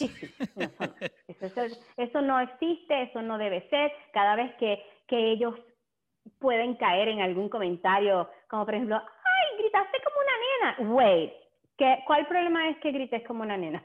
Que grito como tú you know, ok, pues entonces, pero no hay, que quede claro que no hay problema con que grito, gritar como una nena es malo, ¿entiendes? Yo se lo dejo saber, que no hay forma de gritar como nena o como nene, es simplemente un grito, ¿entiendes? y, y, siempre yo estoy ahí, encima, como quien dice, deja, ponerlo, poniéndolos aware de que, you know, somos todos iguales, todos merecemos respeto, de que hay una igualdad, de que, ¿entiendes? Que, que todo es una cosa normal, nada de tabú, y que si se tiene que hablar, se habla. Y muy importante, la educación sexual es, eh, perdón, te, te voy a, un poquito un poquito más, me perdonen. Este, estaba escribiendo mientras Aisha y um, Angélica hablaban. Como dije, la educación sexual para mí empodera y quita mitos y es bien importante porque eh, hay, hay mujeres que no pueden tener hijos. Hay mujeres que no pueden tener hijos por toda la vida y sufren tanto y hay mujeres que podemos tener muchachos de que el marido nos mire, o de que alguien nos mire y ya nos preña, ¿entiendes? o de nosotras mirar al marido ya nos preñamos. Así. Súper fértiles. Sí, súper fértil. Gracias a Dios por eso. Ahora, eh, eh, cuando se habla de educación sexual también, estamos hablando de que el gobierno tampoco ha, llegado a un consenso de cómo ayudar para que ciertas cosas pasen, porque tú no quieres que yo aborte mi muchacho, pues dame, dime cómo, qué soluciones yo puedo tener. Facilítame que el aborto, que, que la adopción sea una cosa fácil, que no sea tan problemática, que no sea tan cara. Facilítame eso, pero no, las personas que están, que no pueden tener bebés, quieren, quieren adoptar un muchacho y tardan años, años, porque el proceso es largo en este país y en otros países, ¿entiendes? Hay veces que la gente se va fuera de Estados Unidos a, adoptar un niño porque a veces se hace más fácil allá que acá. sea, que, eh, mm, ok, para una cosa no, eso no, el aborto para nada, pero tampoco facilito que esa muchacha, vamos a darle eh, eh, un apoyo mental, eh, que un apoyo, como tú decías, con un equipo bien preparado para el proceso político, estaba, era mucho issue eso. Y entonces, pues, escuchaba como Biden hablaba de que él lo que quiere es codificar todo ese proceso para ver cómo facilitar un montón de cosas dentro de esa educación sexual que está incluida educación sexual, Planned Parenthood, no solamente es el aborto, todo el mundo se centra en el aborto, el aborto, pero dentro de eso hay tanto, y tú lo estabas mencionando ahorita, o sea, e, es tanto que va de la mano financieramente, emocionalmente, o sea, son tantas cosas físicamente, hay un montón de cosas que van de la mano con ese tema del aborto, que tienen que pasar para que o ese eso no pase como quisiera alguna gente o como para que pase y todo y la mucha la persona que, que es la que lleva el muchacho adentro, la el bebé adentro, pueda salir airosa de todo esto sin, sin, como tú decías, sin que esté herida, sin que se sienta mal por toda la vida, etcétera. Mira, eh, quiero hacer, vamos a, vamos a asumir que en el mundo de las maravillas, se, legaliza el aborto, ¿verdad? Y está todo bastante, pues, bastante regularizado. Esto yo creo que es una pregunta que se me ocurrió, no sé si es una buena pregunta, pero la voy a hacer como quiera. Eh, ¿Se debería contabilizar la cantidad de aborto que hace una persona? Eh, una mujer, obviamente. Eh, y me refiero, vamos a poner que está legalizado todo. Eh, no sé si mi pregunta está totalmente errónea, pero se debería como que decir, eh, ya tú llevas como que tres abortos, tú estás cogiendo esto como que muy a chiste, esa es mi línea, está como que se, debería como que decir, espérate, está bien que tú tienes, eh, tomaste la decisión, pero es como que ya, llevan este año tres abortos, ¿qué, juego es ese? Esa es, a lo mejor, dentro de mi ignorancia, esa es la pregunta. So, ustedes las que, las que saben, edúcame, comenzando con Geraldine. Ahí Virgen, eso es tremenda pregunta. es como que vamos a crear el Abortion Anonymous. Tú sabes, como que ya tener demasiado. Pero es que, ¿verdad? Pienso yo que eso tiene que tener una implicación. Si eso pasara, ¿verdad? Si una persona tuviera un montón de abortos, que no tengo conocimiento de eso, ¿verdad? Me imagino que pasa. a mí, maybe, no pasa, pero esa es mi pregunta, en mi ignorancia, ¿me entiendes? Ya. Pero si pasara, tiene que tener una implicación bien grande físicamente, o sea, porque para tu poder, aunque sea que te tomes una pastillita y te destroces todo aquello para sacarte de todo toda la materia que tienes adentro, o sea, eso, eso implica un esfuerzo, unos dolores y, y, pues, pues ya, me imagino yo que también como que una cosa en la mente, como que dije que mucho estoy, déjame ver si puedo. Ay, yo no sé, no, no, yo no, no puedo, no puedo opinar. ok. Ya me, ya me turbé, me turbaste. Ok. Angélica, ¿tiene una opinión al respecto sobre eso?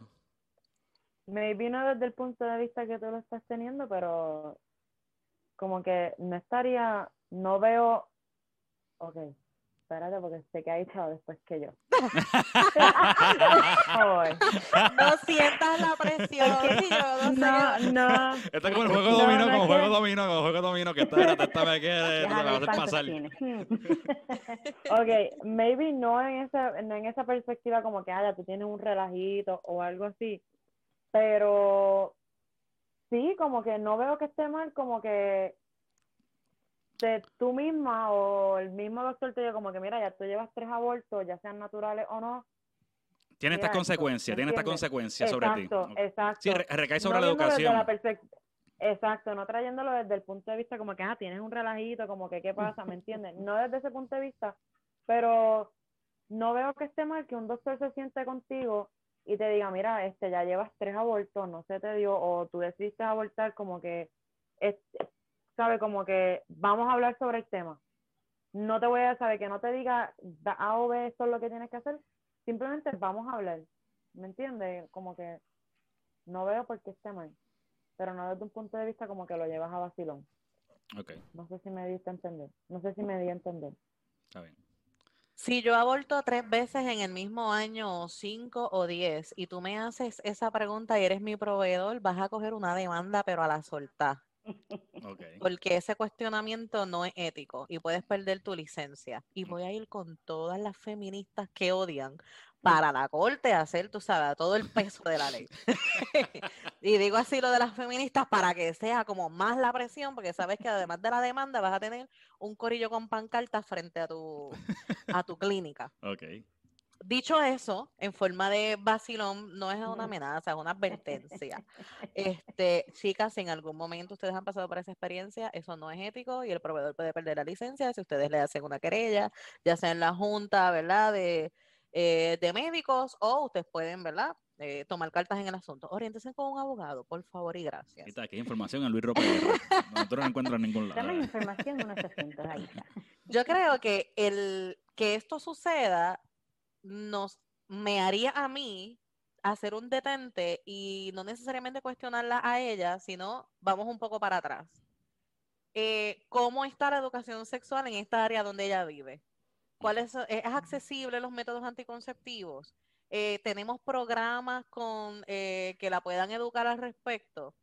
Eh, el médico no debe esperar a un tercer, cuarto, quinto aborto para hablar sobre esto. Desde el primero, ¿verdad? Pudiera, recuerda, ya te sometiste a este procedimiento, estos son los métodos anticonceptivos, si quieres ah, este, eh, utilizar algunos, sabes que estas son tus opciones y demás. Eh, y ahorita este Geraldine mencionaba que, ¿verdad? Este asunto de las mujeres que son súper súper fértiles y esto puede suceder y recordando que ningún método anticonceptivo es 100% seguro, es lo único 100% seguro es abstinencia. Así que puede suceder, incluso pueden sucederle a mujeres que están con métodos anticonceptivos y de repente eh, falló. O sea, cuestionar de por qué tienes tantos, no. Brindarle la orientación, la educación y los recursos, sí. Pero cuestionarlo, no.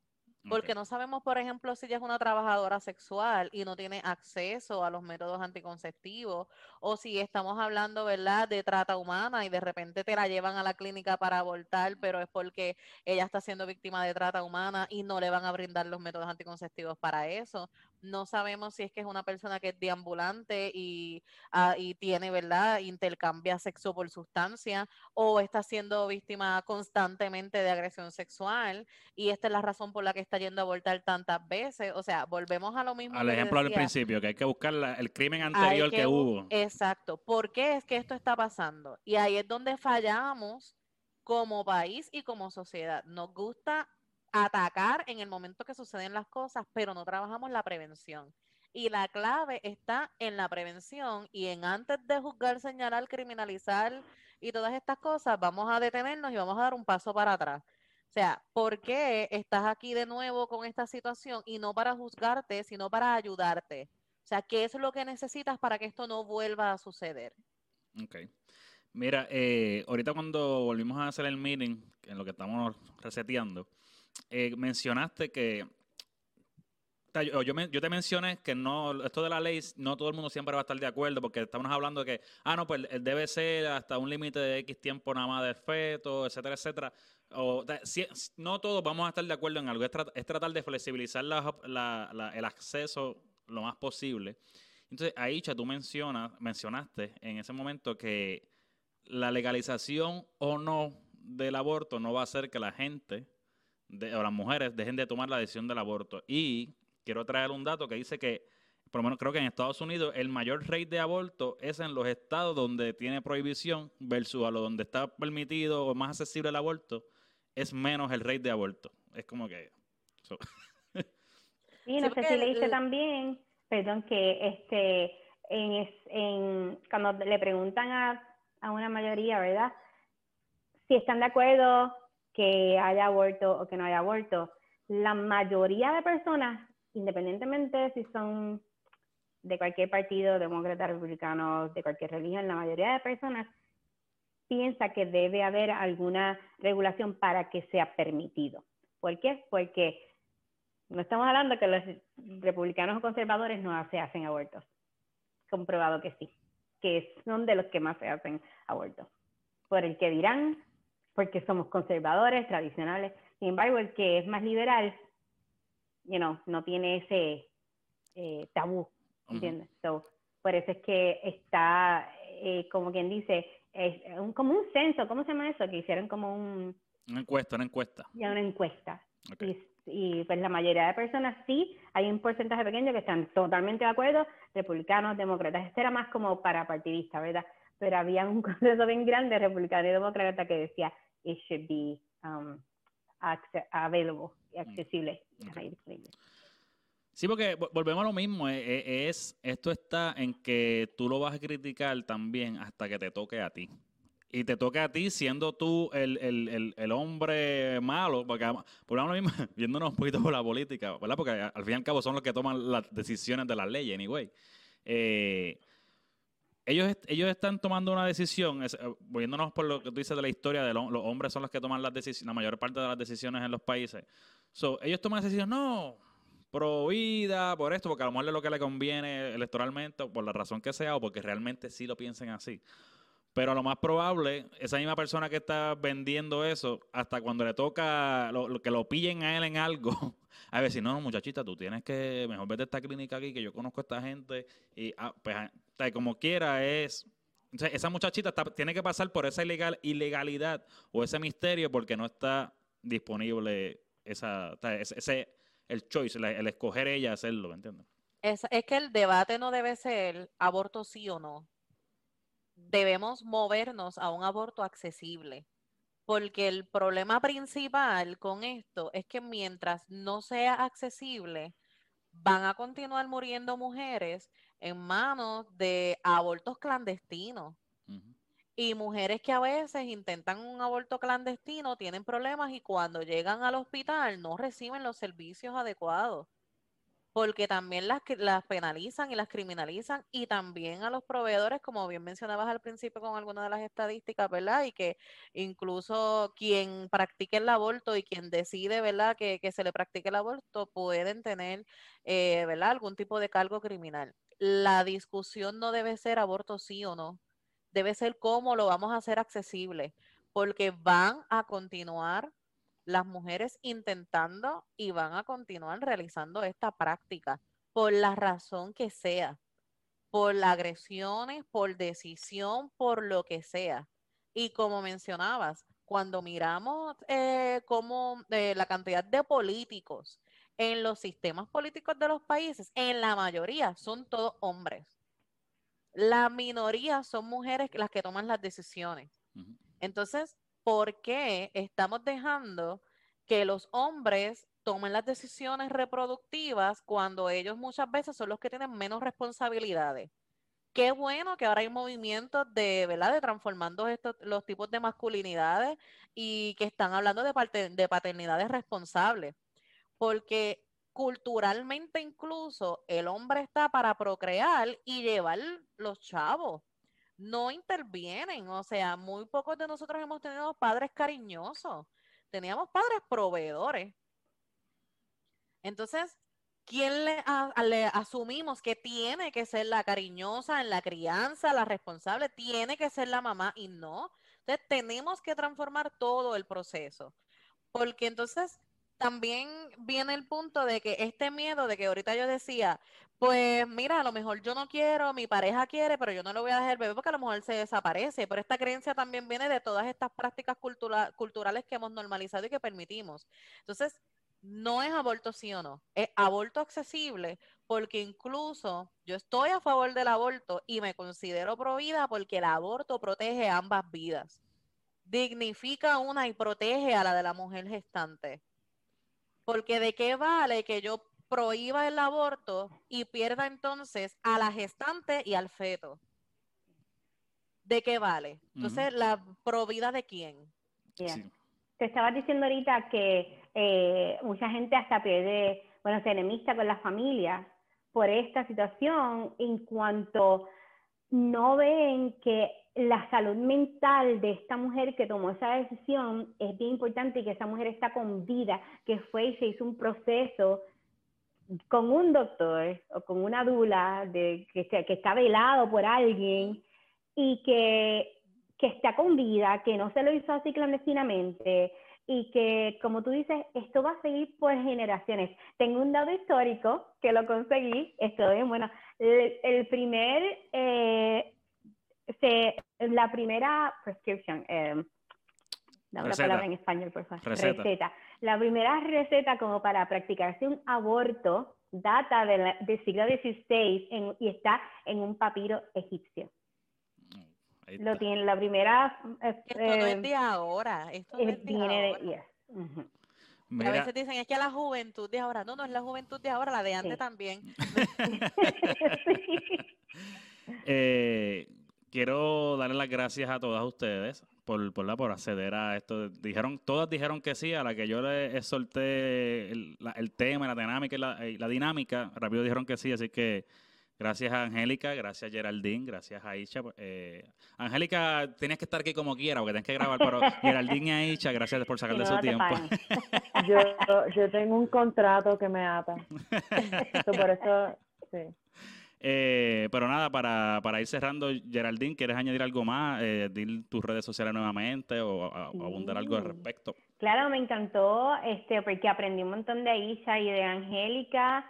Como que, ok, estos son temas que tabú, bla, you know, pero eh, así en una conversación bien adulta, que todo el mundo está en la misma página en, en defender lo que es el bienestar de la mujer. Eso es algo que no se encuentra en todos lados, eso me encantó. Gracias por la iniciativa y yes, at the Inspiration BG por Instagram y Facebook eh, y Twitter también, o uh, también para la página de mi negocio del Photobooth, puede ser at Lumipod Photobooth. eh, Aisha, cuéntame eh, algunas palabras adicionales que quieras decir y pues tus redes sociales, que, que estás haciendo, que no te pueden conseguir. Bueno, pues como ya este, mencioné como 50 mil veces, el discurso no debe ser aborto sí o no, debe ser aborto accesible para todos, todas y todos. Y como siempre les digo, ¿verdad? Eh, a todos los que tengo la oportunidad de, de, poder educar, y es que recordemos que no importa la edad, no importa la situación en la que nos encontremos, tenemos derecho de disfrutar de nuestro cuerpo, de nuestro placer y de nuestra sexualidad. Me consiguen en las redes sociales como Sexnosis y como Aisha Dalí. Síganme en mi nuevo canal de YouTube, por favor, que las estaré entonces contactando luego para poder tenerlas allá más adelante. En ese canal de YouTube vamos a estar hablando sobre sexualidad y diversidad funcional, que serían cómo nuestras condiciones de salud o algunos tipos de diversidad funcional o discapacidad afectan o interfieren en la sexualidad y dando algunos tips de cómo entonces trabajar con ello. Así que Sexnosis, Instagram, Twitter, YouTube y Facebook y Aisha Dalí en las demás redes sociales. Y gracias por la oportunidad, por la experiencia y sobre todo porque tuvimos un, una conversación aquí de altura y desde el respeto. Uy, te va a Luis Roper, siempre eso, no te olvides. eh, cuéntame, Angélica, algunas palabras más que quieras decir y pues obviamente tus redes sociales. Este, no, me encantó, la verdad. Este, me encanta aprender de diferentes perspectivas y como que llegar al punto de entender en ciertas cosas por qué yo decía que no, pero darme cuenta por qué es un sí, ¿sabes? Me encanta llegar a ese punto, llegar a una conversación como que madura, aunque no estemos en el mismo full todas, sí, estamos full de acuerdo en 100% en todo, pero como que hablar maduramente del tema me fascinó la experiencia. Y me consiguen como Angélica Cruz S, y ahí siguen todas mis loqueras, mis viajes.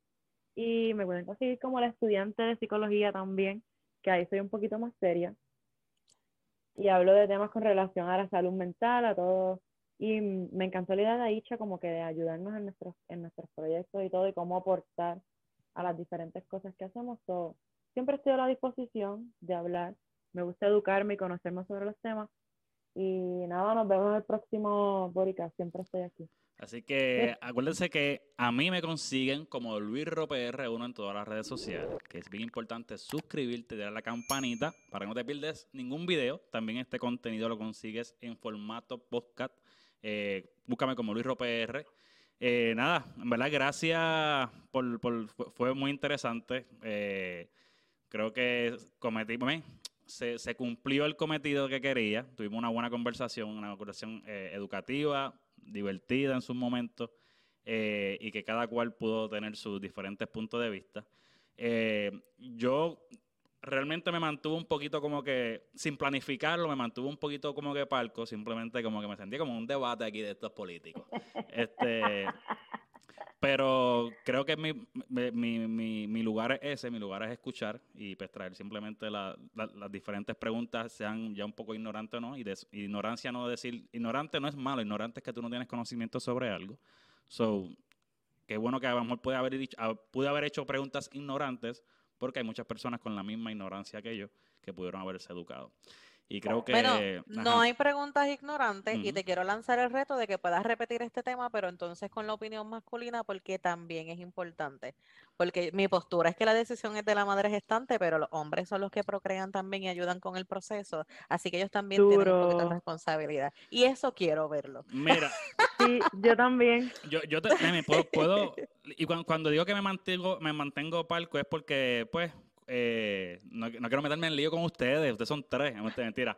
Eh, mira, te voy a, poner mi, mi, así, el que se quedó hasta el final tuvo mi, mi, mi reacción. este, mi postura, te voy a decir mi postura cuando, cuando chamaquito. yo pasé mi sustito, so, y no te voy a negar que a veces dice, eh, porque yo estoy criado en la iglesia, en la iglesia te va a decir que no, y lo otro, es como que una mezcla de que que el, bien, literalmente como que, ay, el bien el mal. Ahora bien, yo siempre decía que el día que me pasara algo así, o si pusiera así, yo, la decisión era, yo decía, la decisión es tuya. O sea, si tú decides, yo decía, era bien honesto, yo, si tú decides abortar, pues te apoyo.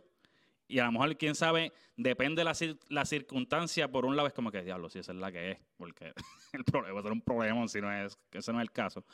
Pero por otro lado, es como que si ella decía que tenerlo, pues, papi, pues ese problema tienes que corresponder con él. Como que yo no realmente trataba de no influir, eh, o, mi punto es no influir. Te lo estoy diciendo como que se pasa, ¿verdad? Está bien. Este, un suponer, un, es un ejemplo, eso fue una, persona que me escribió, no, no fuera broma. Eh, pero mi, mi, el, el, mi punto de vista ese es, como dice Aicha, es la decisión de la mujer. Eh, realmente nunca he pasado por, por, el proceso, como dije, para ser honesto, sí pasé como que susto, es como que, diablo, si pasa, ese susto es, si se llega a concretar ese susto, ¿qué decisión vamos a tomar? Eso es básicamente, ese fue por, lo que pasé. Pero nunca he pasado como que este hijo de verdad no, no quiere, mi hijo realmente no fue planificado, en el sentido fue como que, oh, llegó, pero sí ya yo estaba por los efectos dentro de pues, mi relación feliz, no tenía ningún problema, no, no, no me arrepiento de nada. Pero creo que como hombre, la, postura de hombre es estar, ya sea, si, es tu pareja, ¿verdad? Si es como que es tu pareja, porque puede ser, si es un ups, pues es como que a lo mejor tú vas a estar más a...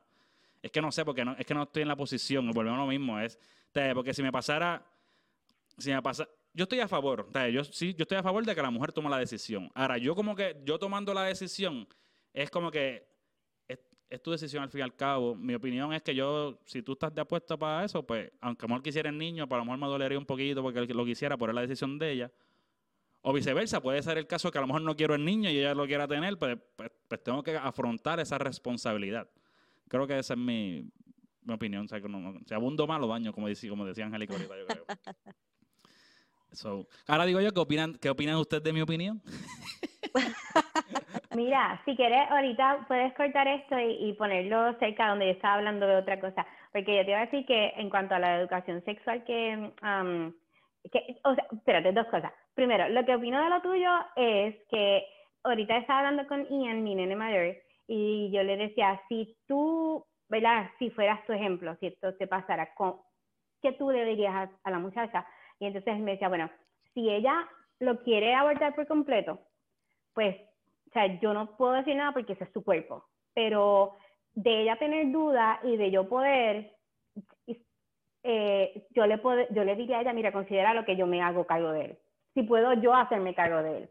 Pero si yo no puedo hacerme cargo del muchacho, pues entonces yo le tendré que decir a ella, es tu cuerpo. Pero si yo financieramente puedo, porque emocionalmente ya sería grande, ya tiene 19 años, whatever, ¿entiendes? Pero si económicamente él puede, él le dice, mira, yo me hago cargo de él, olvídate, tenlo. Pero si, la muchacha quiere tenerlo, ¿entiendes? Vamos a poner que no estén casados, ¿verdad?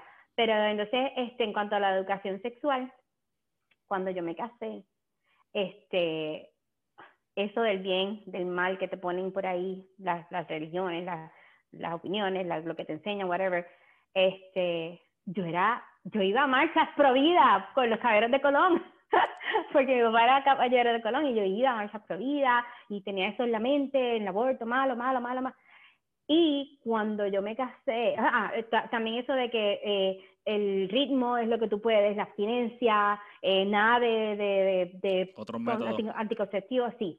Cuando yo vine, que me mudé, que empecé, a, pues, por supuesto, a tener relaciones con mi marido, fuimos a la, me dio una infección intra, ¿cómo? Intrauterina, eh, de esa infección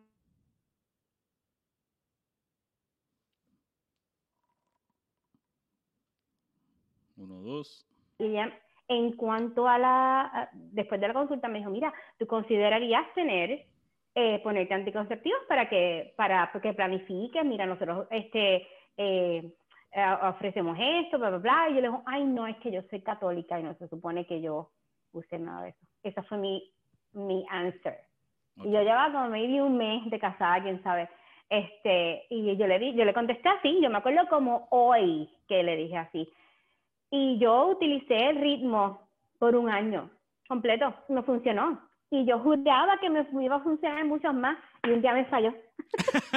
y 19 años después tengo un hijo maravilloso porque ese nene es tremendo muchacho. Este, pero fíjate qué cosas, lo que te enseñan a ti a veces es ignorancia. y, y, yo pude haber planificado mi familia. No me arrepiento de haberlo tenido, me encanta haberlo tenido joven. Yo le digo a Luis y a Diana que me, me acuerdan muchísimo a, a Juan y a mí cuando éramos jovencitos con el nene. Éramos así como ellos bien jovencitos, el nene bien chulito, era como que tremenda, fue tremenda experiencia. Después tener estos muchachos después de los 30 años ha sido una experiencia diferente y sin igual. Pero fíjate qué cosa, yo quedé embarazada mi último teniendo un IUD. o sea que, o sea que yo tenía un IUD y quedé embarazada mi último bebé. Y ahí es donde venimos, aún utilizando métodos anticonceptivos, el embarazo se puede dar. Que no es solamente cuestionar el, por qué o no los estabas utilizando, porque aún utilizándolos eso puede pasar.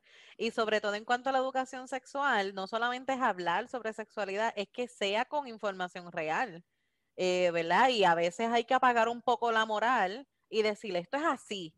La moral te va a ayudar después a que tú tomes las decisiones y demás, pero que la información que recibas sea con base científica porque esa respuesta de que como pertenezco a tal religión no debe ser, fue como si te quitaran a ti la oportunidad de tú tomar la decisión, porque la decisión la tomó la religión. Y ahí es donde yo me da, me da como, como ansiedad. Ay, no, yo vi, yo vi los ojos de Angélica que hicieron. Yo también sé leer ojos, Angélica. Yo dejé mi ceja quieta. Espérate, es esta. No, es que, es que es que he escuchado a muchas personas que sí utilizan eso. Como que, o sea, no, no, y me disculpo si te voy a entender algo mal, no fue como que no, no. es que la verdad muchas personas utilizan eso. Y no debería ser así porque eso no te quita menos de ser cristiana, ser católica, ser pentecostal, ¿sabes? No te quita. Porque al fin y al cabo, como dice Isa, es tu decisión, es tu cuerpo. ¿Sabes? El pastor no es que va a llevar el bebé, la pastora no es que va a llevar el bebé, ¿sabes? Ni lo va a mantener, ni lo va a criar. Exacto, exacto. Y todavía hoy, siglo XXI, a 6 o 7 de diciembre que estamos, ya a decir octubre, hay personas que sí piensan así, que decir no, porque yo pertenezco a esta religión, no puedo utilizar eso, ¿sabes? No eso yo lo entendí después, después de haber tenido mi primer nene, y entonces acepté, me puse mi primera IUD y tuve 7, 8 años sin tener bebé, hasta que mi esposo empezó a pedirme bebés y yo no quería tener más bebés, pero tú sabes, yo le dije que vamos a hacer un trato, tú terminas tu universidad y yo tengo un bebé hoy y cumplió con su la promesa y tuve que salir cuando, cuando esa carta de graduación llegó a la casa yo mm", hice mi appointment fui al doctor me lo quité y esa misma noche quedamos preñados y él se, yo ese era tres días después de que yo parí y el bebecito ahí, mira, el diploma. fue tremendo, perfecto. El segundo fue mandado a pedir. Pero entonces el tercero me puse un IUD después, aparentemente mi útero todavía no estaba bien puesto en su lugar. tú sabes, me miró y quedé peña. Bueno, Wow. este, yo creo que ya, ahora sí debemos seguir cortando, porque si no, se, se va para las dos horas el podcast, el podcast, podcast Está más largo. Así que, nada, será hasta al próximo Boricas.